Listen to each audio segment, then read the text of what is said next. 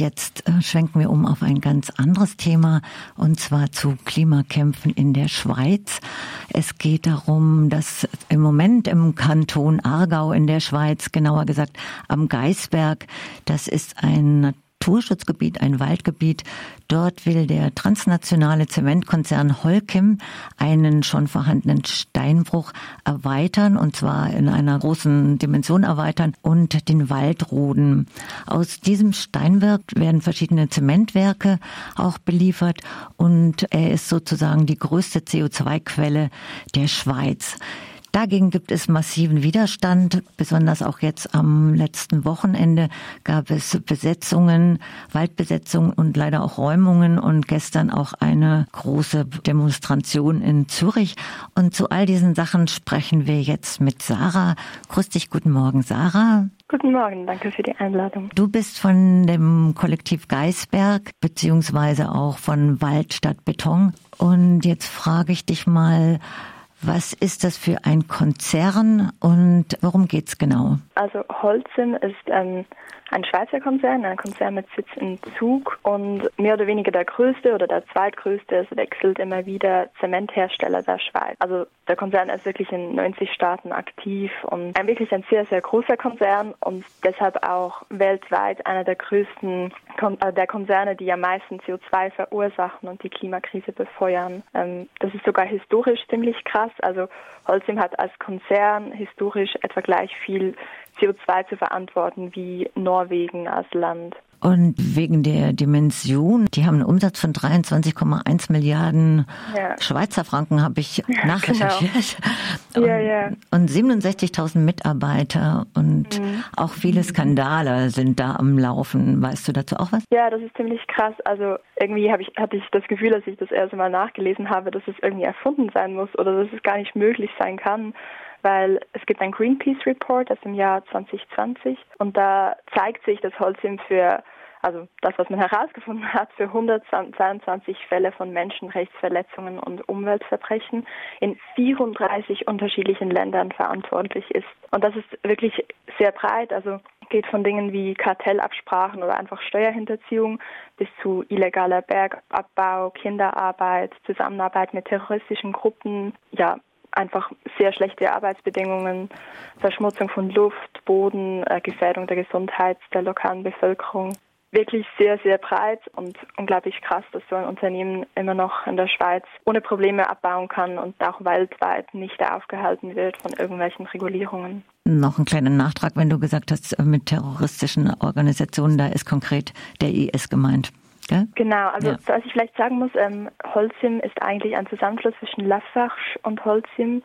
Lafarge war auch ein sehr großer Zement, also ist auch ein sehr Zement, großer Zementkonzern, Holcim auch, und die haben sich, ich glaube, 2016 zusammengeschlossen und äh, 2015 und nennen sich jetzt zusammen Holcim. Einen Moment lang haben sie sich Lafarge Holcim genannt, jetzt nur noch Holcim. Und Lafarge war der Konzern, der obwohl der Krieg in Syrien schon ausgebrochen ist, immer noch das Zementwerk betrieben hat und damit das Zementwerk weiterhin betrieben werden konnte, auch mit dem IS verhandelt hat bzw. Geld gegeben hat. Ähm, genau. Also das ist ein sehr mächtiger Gegner, den ihr euch da ausgesucht habt und ja, also einer der größten Zementproduzenten und Baustoffproduzenten der Welt und entsprechend agieren die ja auch gegen euch. Aber Vielleicht erzählst du jetzt, was habt ihr jetzt am Wochenende für Aktionen gemacht und wie ist euer Widerstand? Nun, wir sind eigentlich einfach eine eigenständige Gruppe von Aktivistinnen, die sich zusammengeschlossen hat, weil wir nicht weiter die Augen verschließen können vor so einem Konzern wie Holcim und auch vor dem Raubbau, der irgendwie am Geistwerk spezifisch passiert. Der Geisberg ist, wie du schon erwähnt hast, ja ein Naturschutzgebiet und trotzdem wird da mit den Baggern ziemlich fest abgerodet und gesprengt. Und da haben wir uns einfach entschlossen, dass wir dort eine Besetzung machen wollen und dass wir in den Wäldern uns installieren wollen, damit die Rodung nicht mehr passieren können, kann und damit wir so direkt ähm, eigentlich die größte CO2-Quelle der Schweiz, ein Zementwerk, das in der Nähe ist, blockieren können. Weil das Zementwerk kann ja nicht mehr weiterlaufen, ähm, wenn nicht mehr Kalkstein am Geisberg abgebaut wird. Genau, und deshalb ähm, waren wir dort. Wir haben auch, es gab auch Aktivistinnen, die geklettert haben. Ähm, ja, aber die Polizei hat unser Recht auf Protest ähm, ziemlich missachtet und wir wurden ziemlich schnell geräumt und sehr lange auch in Gewahrsam gehalten. Nochmal eine kurze Rückfrage. Also wenn der Steinbruch nicht erweitert werden kann, also wenn ihr das blockiert und es verhindert werden kann, heißt das, die können das nicht mehr weiter betreiben, diesen Steinbruch? Nun, also genau, also ich meine, wir sind einfach im Rodungsgebiet. Natürlich könnten sie im Gebiet, wo wir nicht sind, immer noch weiter ähm, also ja, Kalk abbauen, Kalkstein abbauen. Aber die Idee war natürlich, dass wir mit der Aktion möglichst direkt auch was verhindern können, weil wenn sie die Grube nicht mehr weiter ausbauen können, dann ist es ja schon irgendwie ein direkter Stopp oder ein direkter Stein im Getriebe, der den ganzen Betrieb aufhalten sollte. Genau, das ist eigentlich auch die Idee von einer Zone à défendre, also von einer Satz, die wir dort aufbauen wollten.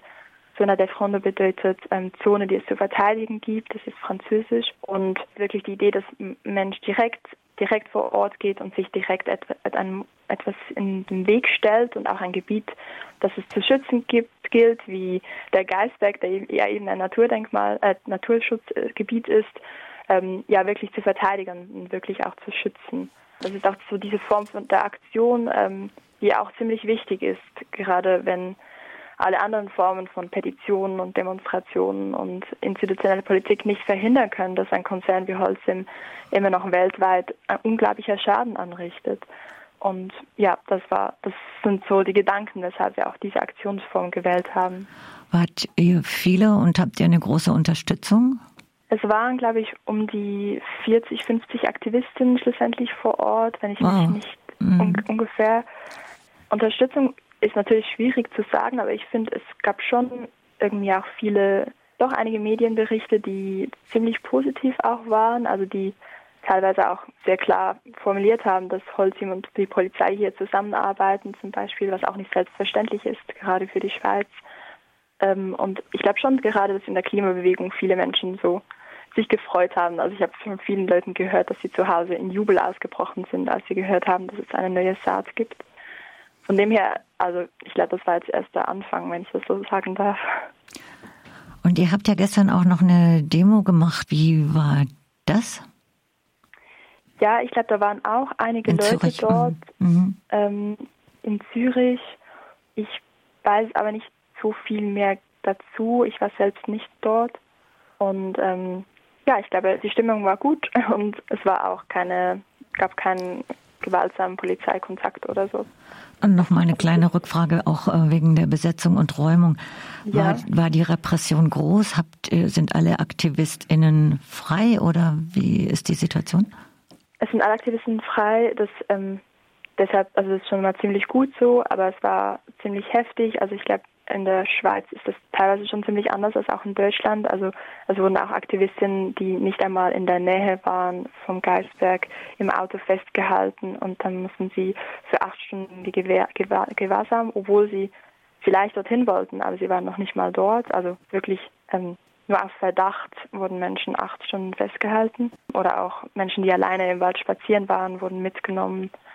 Ähm, es wurden auch noch ähm, am Montag, als das, die Römer schon vorbei war, immer noch Menschen in Gewahrsam genommen, die dort spazieren gingen. Also das Recht auf Protest, das es ja eigentlich auch in der Schweiz geben würde, und auch das Recht, Recht auf Versammlung, das scheint die Polizei nicht zu kennen. Ja.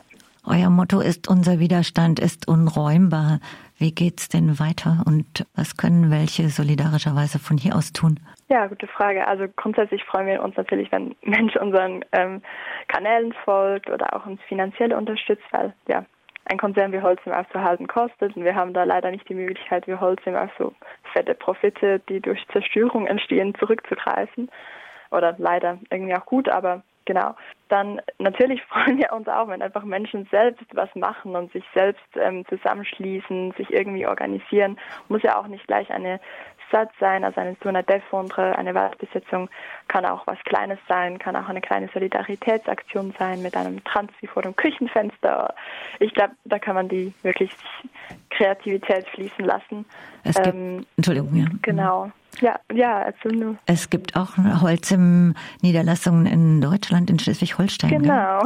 Ja. ja, also mhm. Holcim ist wirklich überall, da muss man nicht lange suchen. Ja, kann ich ja allen sehr ans Herz, Herz legen, sich da mal über den Konzern zu informieren und schauen, was es da alles für Möglichkeiten gibt, was dagegen zu machen. Ich kann auch wirklich den Greenpeace-Bericht über Holcim, ich glaube, der heißt Holcim Report, empfehlen. Da stehen wirklich sehr viele Dinge drin, die ja ziemlich erschreckend sind irgendwie. Vielleicht ganz kurz, also was ich ziemlich krass finde und einfach kurz erwähnen möchte, ist, dass ähm, das CO2, das Holcim heute ausstößt, wird in 3000 Jahren, davon wird immer noch 40 Prozent in der Atmosphäre sein. Ist so ein Fakt, den man sich fast nicht im Kopf fassen kann, aber ich finde das immer krass, sich vor Augen zu führen, dass das, was wir jetzt machen, hat Auswirkungen auf das Leben auf diesem Planeten in 3000 Jahren. Und ja, deshalb wirklich alle aktiv werden. Es heißt wirklich jetzt oder nie und das gibt unterschiedliche Formen, wie man aktiv werden kann, aber aktiv werden muss sein. Genau.